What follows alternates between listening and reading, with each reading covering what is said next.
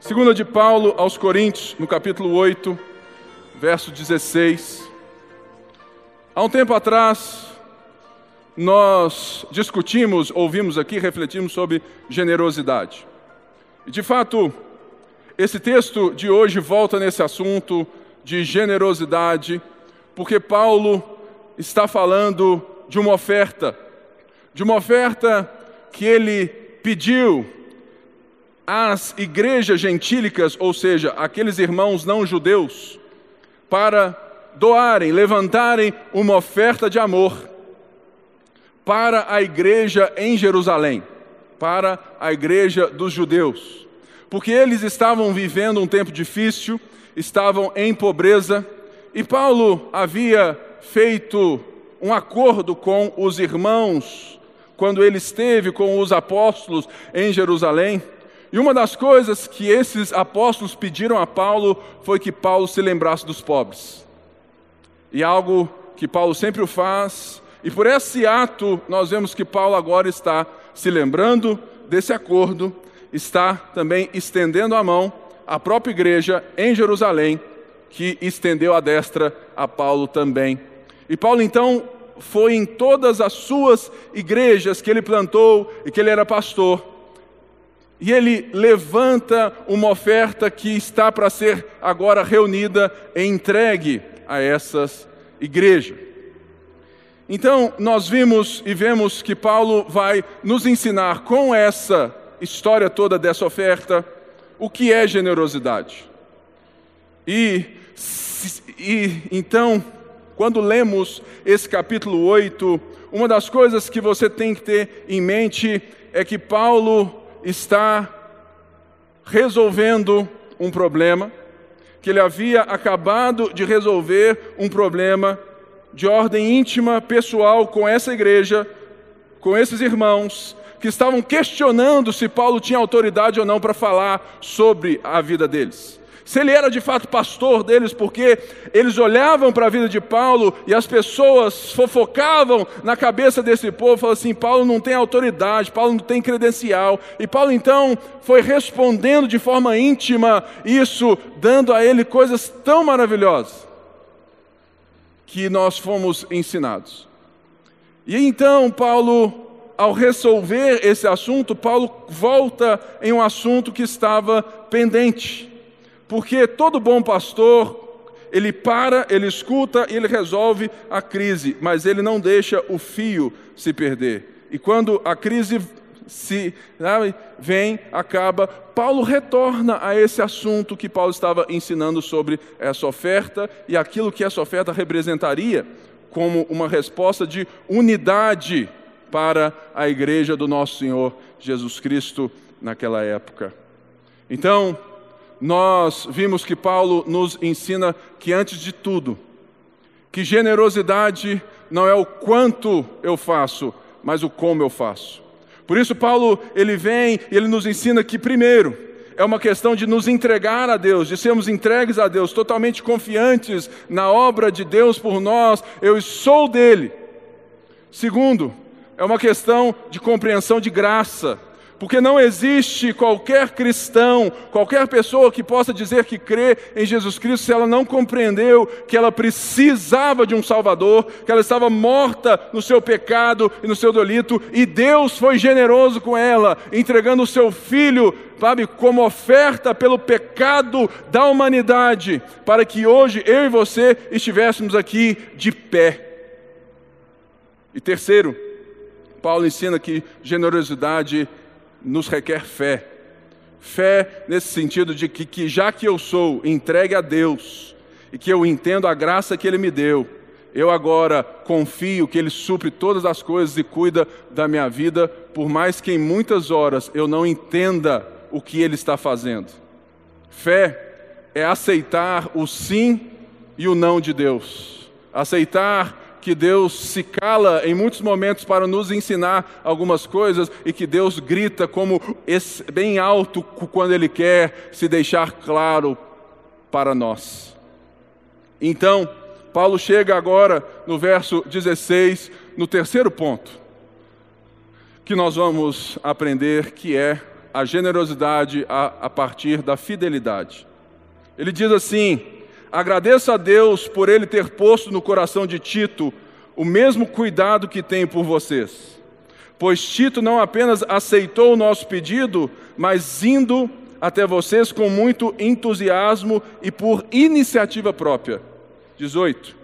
Com ele estamos enviando o irmão que é recomendado por todas as igrejas por seu serviço no Evangelho.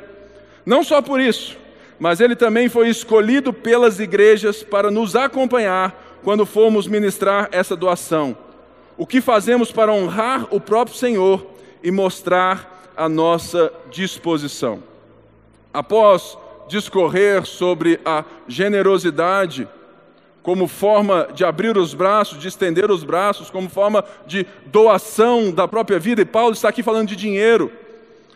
Paulo vai nos ensinar com essa passagem que generosidade não se restringe apenas a uma maneira que eu ajo, mas uma forma que eu penso a vida. Porque quando Paulo agradece a Deus por ele ter colocado no coração de Tito o mesmo sentimento, o mesmo cuidado que ele tinha por eles, uma coisa grita para nós no texto.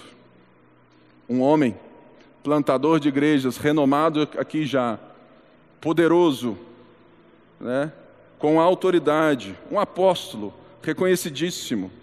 Ele tinha tudo, e seria normal se Paulo viesse e, e assim, eu falou: olha, ô, Titão, é o seguinte, volta lá para Corinto, e você vai, e faça isso aqui, ó. Mas, Tito, não é do seu jeito, Tito, é do meu jeito, tá bom? Então faz isso aqui, ó. Ok? É para a esquerda, direita, depois aqui para o lado. Não pode ser preto, tem que ser azul. Faz, Tito, do meu jeito. E certamente Tito, como um bom filho na fé de Paulo, iria alegremente obedecer à ordem do apóstolo. E é por isso que o texto de Paulo é tão enriquecedor na nossa vida e na vida de quem recebeu essa carta, porque entendeu que a obra não era de Paulo, mas era de Deus. E Paulo confiava em Deus para chamar os seus companheiros de obra. Porque ele agradece a Deus, porque ele vê que Tito tinha o mesmo coração, o mesmo sentimento que ele mesmo tinha por aqueles irmãos.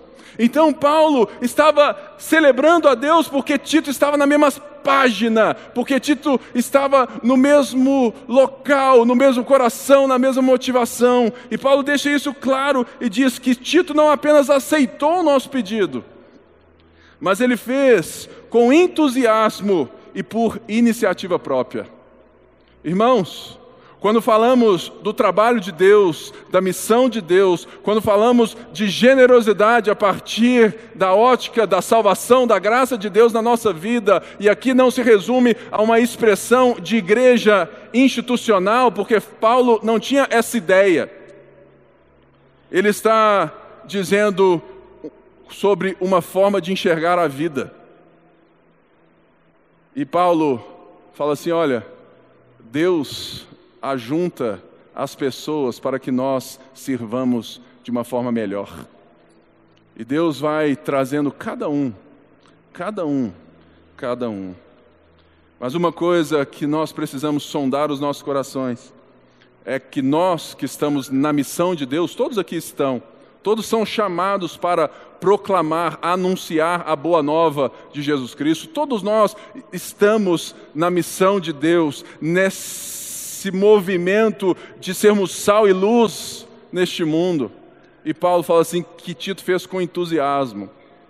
Eu acho estranho que eu tenho hoje, né, algo que eu nunca tive na minha vida. Eu nunca vi o meu time ganhar nove partidas seguidas em um torneio só. Eu nunca vi isso. É uma coisa totalmente nova para mim. Eu nunca vi meu time tão bom na minha vida. Eu nunca achei que eu fosse ver. E eu vejo a euforia, gente correndo atrás, no meio, sabe, dessa crise toda, de fazer teste de Covid e pagar 160 conto no ingresso. Isso que eu chamo de entusiasmo. E quando eu olho para a notícia de Jesus Cristo, da Boa Nova, e às vezes olho né, uns aos outros aqui e vejo o povo tão desmaiado. Sabe por quê? Porque você não aprendeu com Paulo a generosidade que foi lhe concedida. E Tito aprendeu isso. E por isso ele estava indo fazer parte dessa missão com alegria, com entusiasmo, porque ele sabia que Deus estava fazendo algo. E ele faz por iniciativa própria. Uma das coisas que a gente precisa aprender é que quando alguém faz por iniciativa própria, é porque faz de coração. É a mesma coisa é quando eu vejo em casa filha de seis meses, muita mamadeira, e a Débora, de vez em quando, ela fala assim: Não é possível que você não lavou a mamadeira da Luísa para mim. Aí eu olho assim e falo assim: Mas por que você não me pediu? Ela falou assim: Precisa. É tipo isso que Paulo está dizendo. Né? Nós, homens. Eu preciso ter esse sexto sentido que eu vi as mamadeiras sujas e por isso eu tenho que ter a ação voluntária, a iniciativa própria, porque eu sou pai de lavar. É, irmãos, eu estou errado. Ela está me pastoreando em casa. Falou assim: eu preciso te pedir para você lavar a mamadeira de sua filha. Onde está a sua iniciativa própria? E Paulo está celebrando que Tito não precisou do Paulo pedir para ele lavar a mamadeira dos coríntios. Ele fez com entusiasmo. E Paulo então conta de um outro irmão que foi enviado, um irmão que é recomendado por todas as igrejas por seu serviço no evangelho. E é engraçado que, que Paulo não cita nome porque esses irmãos são tão recomendados e eles são tão bons que eu acho que Paulo falou assim: vamos, vamos, vamos deixar a coisa em grupo. Mas demonstra uma das coisas mais lindas que Paulo está fazendo. Eu acho que no nosso mundo evangélico seria muito normal nós aceitarmos que um pastor recolhesse oferta e levasse o dinheiro sozinho para Jerusalém. Mas Paulo nos ensina que não, que isso não é normal. Que ele juntou homens recomendados, maduros, generosos, aprimorados, para fazer essa obra com ele. É por isso que eu me alegro quando nós vemos na nossa igreja a ponte prestação de conta do dinheiro, conselho gestor, porque nós entendemos a mensagem de Paulo. E eu vejo aqui tantos títulos, tantos irmãos que estão entusiasmados com a obra de Deus no nosso meio. Portanto, uma das características que nós precisamos aprender a respeito do coração generoso e da generosidade é a prontidão em assumir responsabilidade e a prontidão em entender que pessoas maduras têm o coração resolvido com Deus a respeito de bens e dinheiro. É por isso que líderes de igreja, líderes de empresas, líderes em qualquer área da vida precisam ser experimentados. Eles não podem ser jogados em um lugar de poder sem antes terem sido provados no coração, porque eles vão descambar. Meu sogro foi por 30 anos diácono de uma grande igreja, e ele era tesoureiro dessa igreja. E ele me conta cada história, irmão, que é de cair o queixo. De diáconos. Diáconos, segundo a Bíblia, são homens experimentados, certo? Ele diz que há muitos anos atrás ainda tinha muita nota, né, e tudo mais, então era um bolo de dinheiro assim na mesa e diáconos subiam para contar as ofertas. E meu sogro era um deles. E meu sogro, em alguns casos, obviamente não sempre, ele via o povo lá, nota de 150, e de repente, um deles, no bolso, no bolso. Um outro irmão, a igreja viu que alguma coisa estava estranha, foi até ao carro dele, abriu o porta-mala desse irmão, e o que, que eles acharam? Vários, vários, ou, ou seja, várias salvas de dízimo no porta-mala desse cara. Porque Paulo quer nos ensinar que se a generosidade, se o poder de lidar com as coisas não é algo que está resolvido no seu coração e entregue a Deus, é uma coisa que você precisa resolver. E você precisa saber lidar, porque nós aprendemos que generosidade quer dizer que tudo é de Deus e nós somos seus administradores. Portanto, Olha só aquilo que Paulo vai falar no verso 20 e 21. Queremos evitar que alguém nos critique quanto ao nosso modo de administrar essa generosa oferta. Pois estamos tendo cuidado de fazer o que é correto, não apenas aos olhos do Senhor, mas também aos olhos dos homens. Eu pus essa frase aqui lá no começo, que eu não eu não disse ela, mas agora é uma boa hora. Coloca para mim a primeira frase. Você já ouviu essa frase em algum momento da sua vida? Sou responsável pelo que eu digo e pelo que eu faço. Não me, respons não me responsabilizo por o que você entende. O que você entende e pensa sobre mim é problema seu. Pensador desconhecido. Eu já ouvi demais essa frase. Há muitos anos atrás, eu já disse demais essa frase, principalmente em casa, né? Você fala assim, amor, o que eu fiz foi isso. Se você entendeu errado, o problema é seu. E Paulo está nos mostrando com os versos 20 e 21 que não é bem por aí. Que a vida de um coração generoso, de uma nova mentalidade de viver, não se compromete apenas com aquilo que diz ou que faz, mas com a compreensão dos seus pares com aquilo que diz e que faz. Paulo, e lembre-se, qual é o contexto dessa carta? Qual é o contexto dessa escrita de Paulo? Paulo estava se defendendo, Paulo estava sendo acusado, e Paulo então resolve dar o troco? Não! Paulo que havia resolvido o seu problema com esses irmãos de autoridade pastoral, começa a mostrar para eles o que é uma maturidade cristã. E diz assim: Olha, eu quero evitar.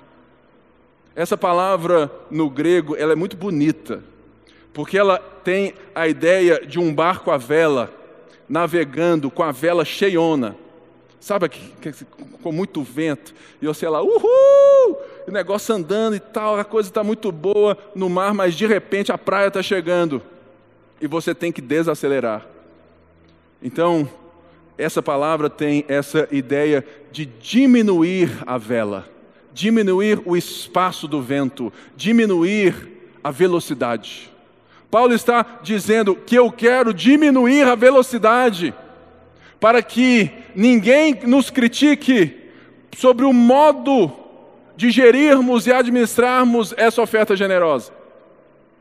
Paulo está dizendo o seguinte: que ele não está apenas preocupado com a motivação do seu coração, que ele conhecia muito bem, mas ele estava preocupado em deixar com que a motivação do coração de todas as outras pessoas permanecesse correta diante de uma coisa tão linda que estava acontecendo.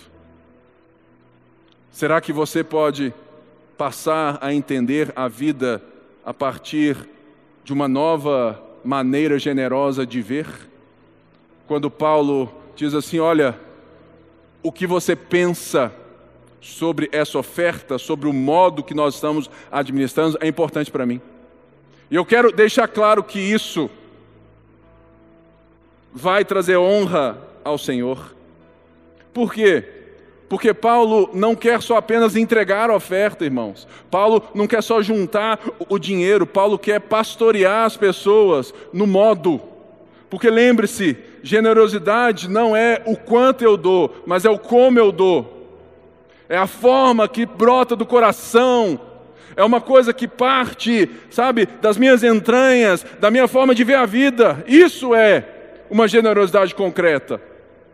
Portanto, Paulo está olhando para as pessoas, está lendo a vida delas, está entendendo o coração delas, buscando entender para contextualizar, para trazê-las para perto, dizendo: Olha, eu quero evitar, eu vou andar mais devagar para que você consiga andar junto comigo.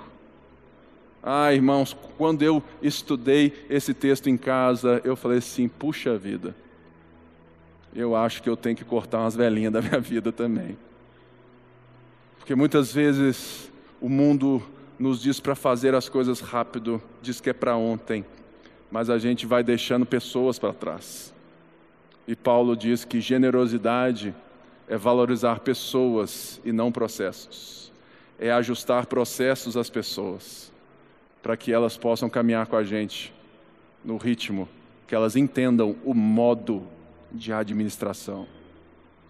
Isso é tão lindo que Paulo segue e vai dizer assim, verso 22. Além disso, estamos enviando com eles o nosso irmão que muitas vezes e de muitas maneiras já nos provou que é muito dedicado. E agora, ainda mais por causa da grande confiança que ele tem em vocês. Quanto a Tito, ele é meu companheiro cooperador e cooperador entre vocês. Quanto a nossos irmãos, eles são representantes das igrejas e uma honra para Cristo. Portanto, diante das demais igrejas, demonstrem a esses irmãos a prova do amor que vocês têm e a razão do orgulho que temos de vocês. O que que rolou aqui?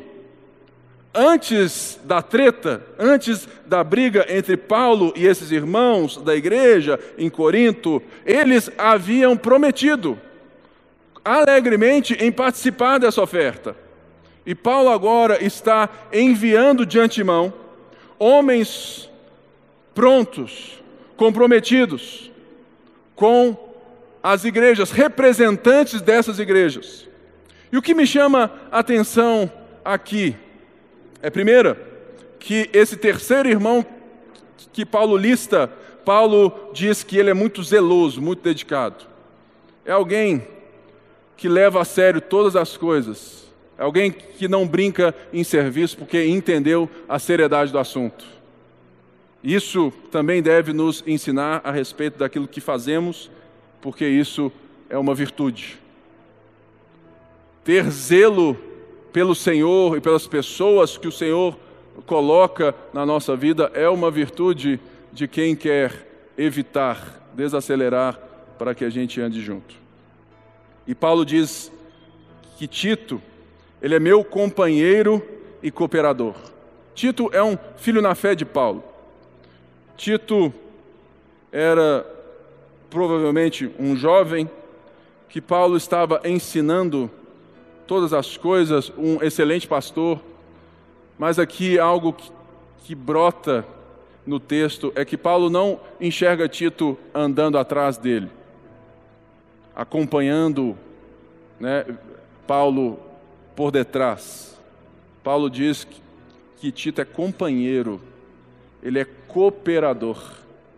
Ou seja, Tito está com Paulo ombro no ombro eles andam juntos, eles andam lado a lado. E ele cita então aos outros irmãos que eles são uma honra para Cristo porque eles representam as igrejas. Paulo está enviando gente que tinha reconhecimento, que era recomendado por todas as igrejas ali representadas, para chegar em Corinto e organizar essa oferta para então partir para o seu destino. E ele fala assim, portanto, no verso 24: diante das demais igrejas representadas por esses irmãos, demonstrem a esses irmãos a prova de amor que vocês têm e a razão do orgulho que eu tenho de vocês. Paulo havia enchido a boca para falar da igreja em Corinto. Paulo estava narrando a esses irmãos distantes como que Deus agraciou aquela igreja com os dons, com riquezas, com pessoas distintas. Paulo estava dizendo que eles estavam prontos para participar dessa oferta. Paulo criou uma expectativa no coração desses irmãos. E agora Paulo ele usa a palavra amor, porque quando nós entendemos que generosidade não é um ato externo, mas ato que brota do coração, tem tudo a ver em demonstrar amor àquilo que Deus ama. Por isso, Paulo fala assim: olha, demonstrem o amor a esses irmãos. E ele segue a partir aqui do 9.1 e diz assim: Não tenho necessidade de escrever a respeito dessa assistência aos santos. Ou seja, sobre essa oferta já está tudo resolvido. Reconheço a sua disposição em ajudar e já mostrei aos macedônios o orgulho que tenho de vocês, dizendo-lhes que desde o ano passado vocês da Caia estavam prontos a contribuir e a dedicação de vocês motivou a muitos. Contudo, estou enviando os irmãos para que o orgulho que temos de vocês a esse respeito não seja em vão, mas que vocês estejam preparados como eu disse que estariam a fim de que, se alguns macedônios forem comigo e os encontrarem despreparados, nós, para não mencionar vocês, não fiquem envergonhados para, por tanta confiança que tivemos. Assim, achei necessário recomendar que os irmãos os visitem antes e concluam os preparativos para a contribuição que vocês prometeram. Então ela estará pronta como oferta generosa e não como algo dado como avareza esse texto ele é recheado de elogios, de expectativas boas, de palavras que são afirmações positivas sobre as pessoas envolvidas. Eu não sei se você lembra, mas se você não lembra, no começo desse capítulo 8, Paulo usou os macedônios, as igrejas na Macedônia, para instigar os irmãos em Corinto à generosidade dizendo que esses irmãos da Macedônia haviam dado além da sua capacidade, porque eles estavam vivendo em pobreza e em perseguição. E agora Paulo inverte o jogo e fala assim: Eu falei bem de vocês aqui. E não somente isso, o que eu falei de vocês, o que vocês estão expressando como igreja, o que vocês estão vivendo aí em Corinto está motivando as pessoas, motivou os macedônios a contribuir. Vocês foram um espelho, vocês foram um exemplo. Vocês estão vistos, de fato sendo vistos. O que me lembra que a nossa fé ela é uma fé pública. O cristianismo que você professa, ele é público. No sentido de que primeiro, quando você se converteu a Jesus Cristo, você se batizou, não foi? E o que é o batismo? Se não a declaração pública de que a partir de agora todos os outros deuses, seja eles deuses estranhos ou nós mesmos, estão sendo deixados de lado. E que a minha vida pública agora e que toda a minha realidade é assistida, é vista e é vivida a partir de uma pessoa, Jesus Cristo, o Senhor e Salvador. Portanto, quando você pensa na sua relação de fé, você não pode deixar escapar que você está sendo visto, que você está sendo observado. Que no mundo onde a igreja, eh, sabe, de fato está dando um mau testemunho por meio de outras coisas que ela faz, exclusivamente aqui por causa de uma teologia avarenta da prosperidade, aonde igrejas ditas evangélicas estão lotadas prometendo coisas e coisas, e as pessoas gostam mesmo, e vai ficar cada dia mais cheio, porque elas querem aquele cântico de carnaval, né? Me dá, me dá, me dá, me dá dinheiro aí, e ainda mais em nome de Deus no lugar santo. Então eles se engajam nessa fé, mas Paulo está nos mostrando que essa mensagem não tem nada a ver com o Evangelho nosso Senhor Jesus Cristo. Porque assim como Deus amou o mundo de tal maneira, nós somos chamados à generosidade a enxergarmos os outros, a estendermos os braços, a abrirmos caminho na nossa agenda, no nosso planejamento para as pessoas, seja por tempo, por dinheiro, seja por que for. Isso então nos deve levar em conta que a nossa fé, ela motiva as pessoas e ela também desencoraja as pessoas. Eu tenho um advogado que cuida das causas que eu tenho como empresa e tudo mais. Ele não é um irmão, ele é um cara não cristão. E infelizmente, muitos processos que a minha empresa tem contra outras empresas são de irmãos que se negaram a resolver na irmandade, sabe, quando foram chamados. E que a partir do momento que eles se negaram, eu fiz como a Bíblia pede, eu os desconsiderei irmãos e peço a um juiz pagão que julgue a nossa causa, reconhecendo que nós não tínhamos e não temos maturidade cristã para resolver tal feita.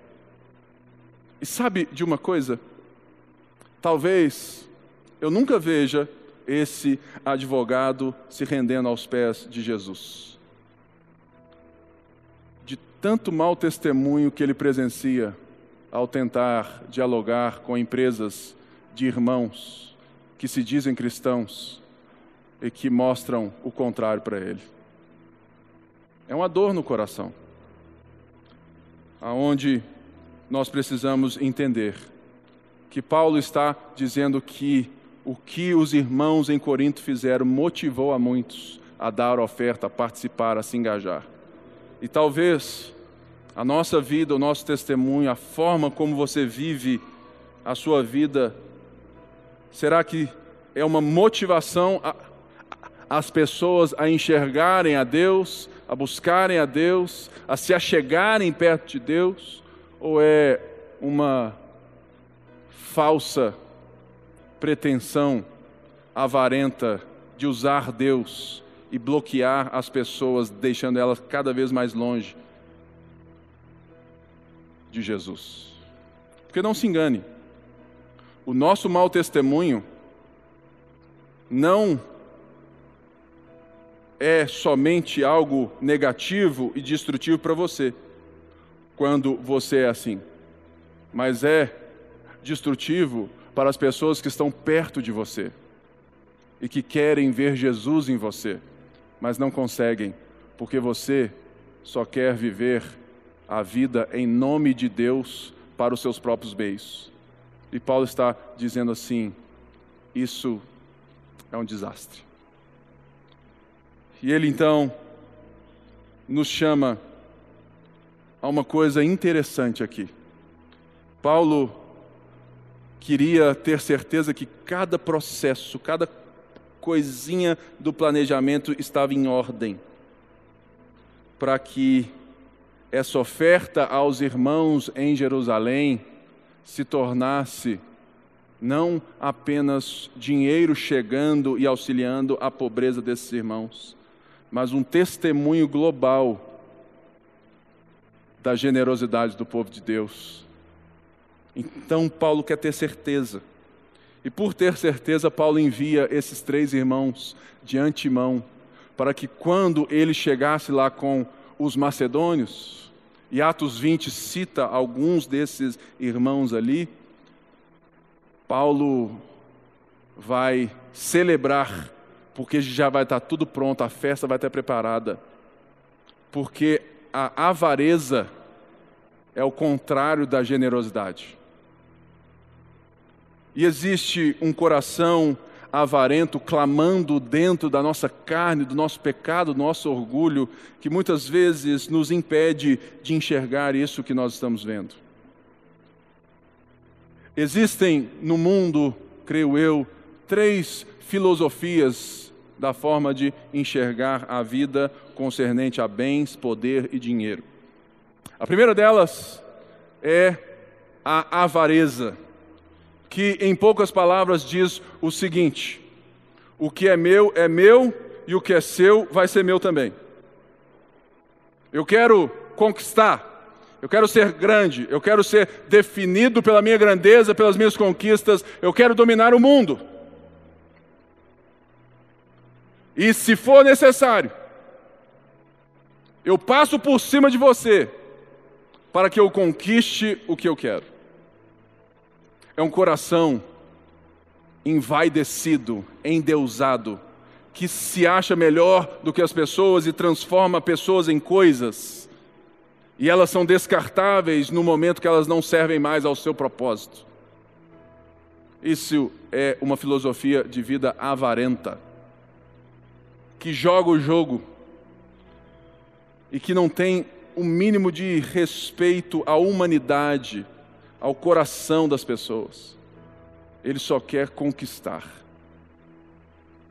E talvez você fale assim: ah, esse tipo não tem na igreja de Jesus. Será? Será que nós não estamos departamentalizando tanto a igreja evangélica, tanto o evangelho como parte da minha vida, que por ele ser parte da minha vida, ele não é o todo que impulsiona a minha forma de viver, por ser parte da minha vida, as outras partes vivem em outra filosofia. Portanto, eu me pego, né, nesse santo e profano o tempo todo. Domingo eu levanto a mão bem alto. Na segunda, eu detono todo mundo, porque sabe, pastor, eu tenho que matar um leão por dia. O senhor não conhece, pastor, aqui é a selva. Eu conheço, já estive lá. Talvez você não conheça a realidade de um pastor, para saber que aqui que é a selva. Irmãos, algo talvez que seja pior do que um coração avarento. É uma filosofia de vida da indiferença. O que é a indiferença? Indiferença é pior que o ódio. Porque quando eu estou odiando alguém, eu quero me vingar de alguém, eu sinto alguma coisa, ainda tem algo, sabe, batendo, passando pelo sangue, eu penso naquela pessoa, ou seja, eu sinto algo, alguma coisa me atrai aquela pessoa ainda. Por mais que não seja algo bom, mas a indiferença é quando eu olho assim e se o Eric aqui está bem ou está mal, se ele está pobre ou está rico, se ele. Não importa como o Eric está, porque o Eric não importa para mim. Existem pessoas que vivem a sua vida dessa maneira. O que é meu é meu, o que é seu é seu, e vivamos dessa maneira. Você não intromete na minha vida, eu não entro na sua e a gente vive. Se você é pobre, o problema é seu. Se eu sou pobre, o problema é meu. Se eu me dei mal, é problema meu. Se você. É, é, é tudo problema seu e meu. A indiferença é quando alguma coisa ou alguém principalmente morreu para você, mesmo estando vivo. Não importa mais se ele cheira bem ou cheira mal, aquilo que ele faz, porque essa pessoa, ela não existe para mim. Existe muitas pessoas que têm essa filosofia de vida para tentar viver em paz. Mas existe um terceiro caminho, uma terceira forma de ver a vida que Paulo nos ensinou até aqui que é a filosofia da generosidade. é enxergarmos que o Deus Criador dos céus e da terra nos criou livres, como a sua imagem e semelhança, para, por iniciativa própria, glorificarmos o teu nome no trabalho de cultivarmos as relações e o jardim e construirmos do jardim uma cidade. Mas nós quisemos ser donos da cidade. Nós quisemos ser donos de tudo. E então, Deus, o que, que Deus fez? Deus nos amou. Deus veio até nós. Deus entregou o seu filho, Deus deu. E Deus não te deu 10%, Deus não te deu uma oferta, Deus não te deu carro, casa e o resto na poupança, Deus não te deu nada disso. Deus te deu tudo.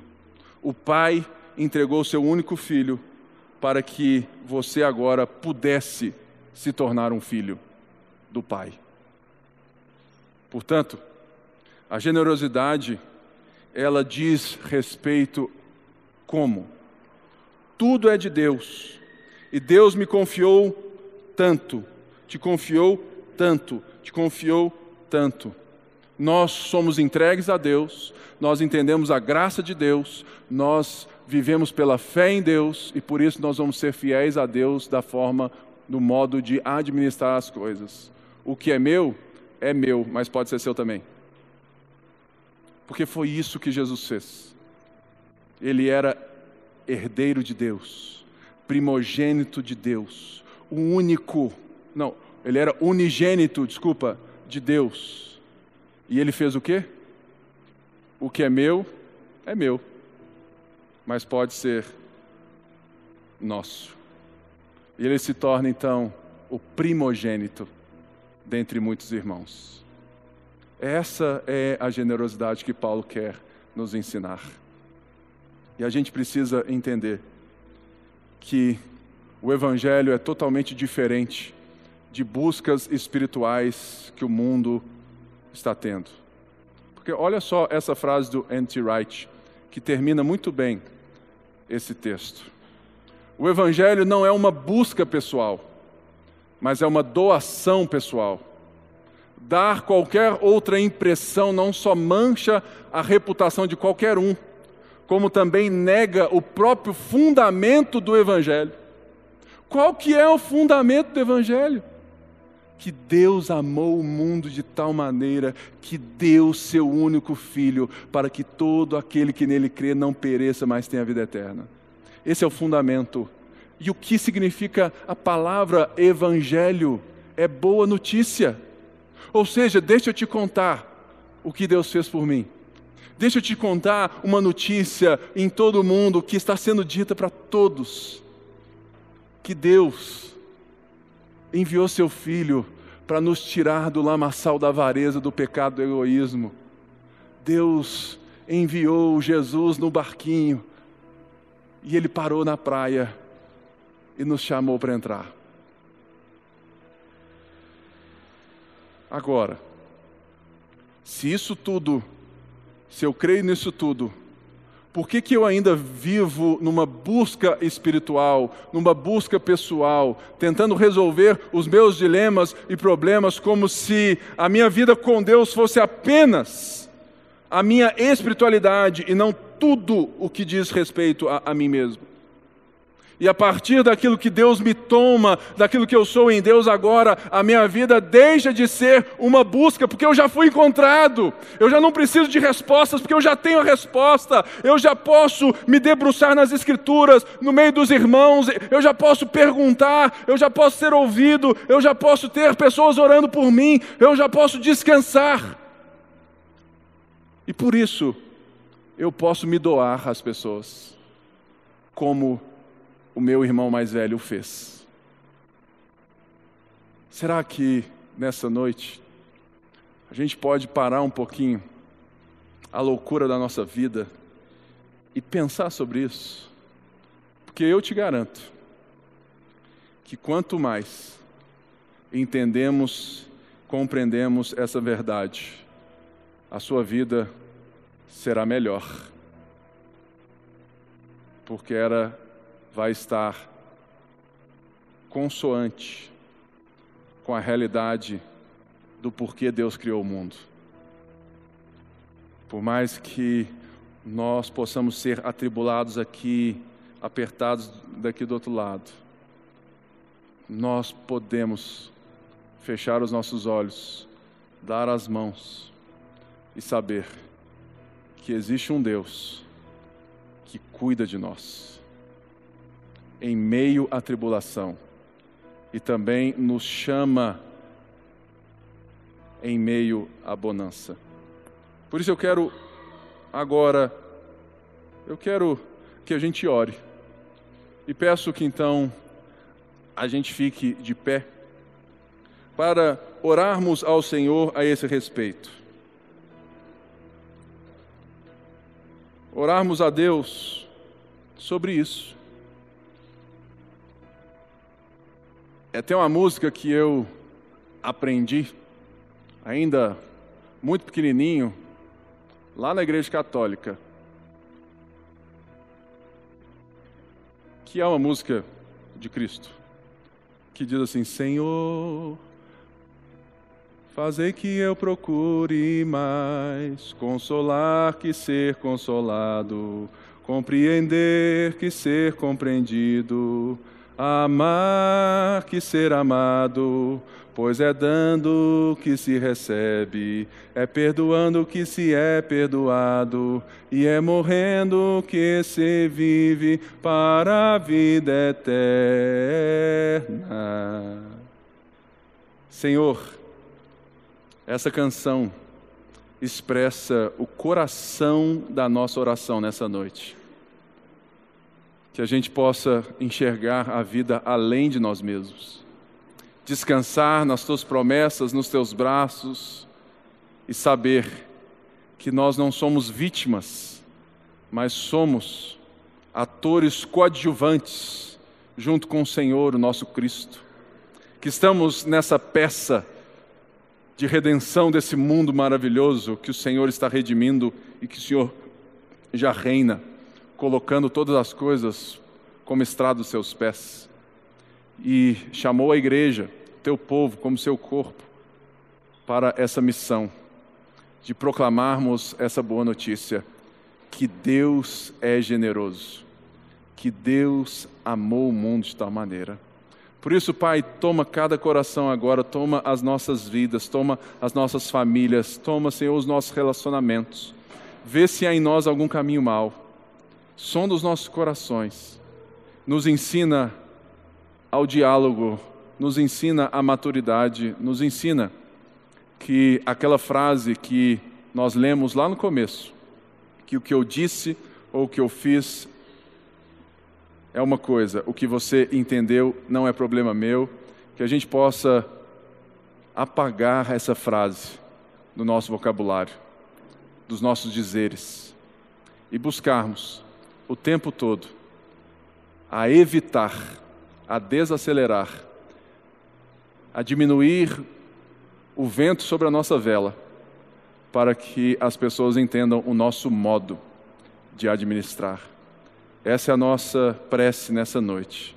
Oro também a cada um aqui que está vivendo esse momento difícil, um momento de dor que muitas vezes parece que nada acontece.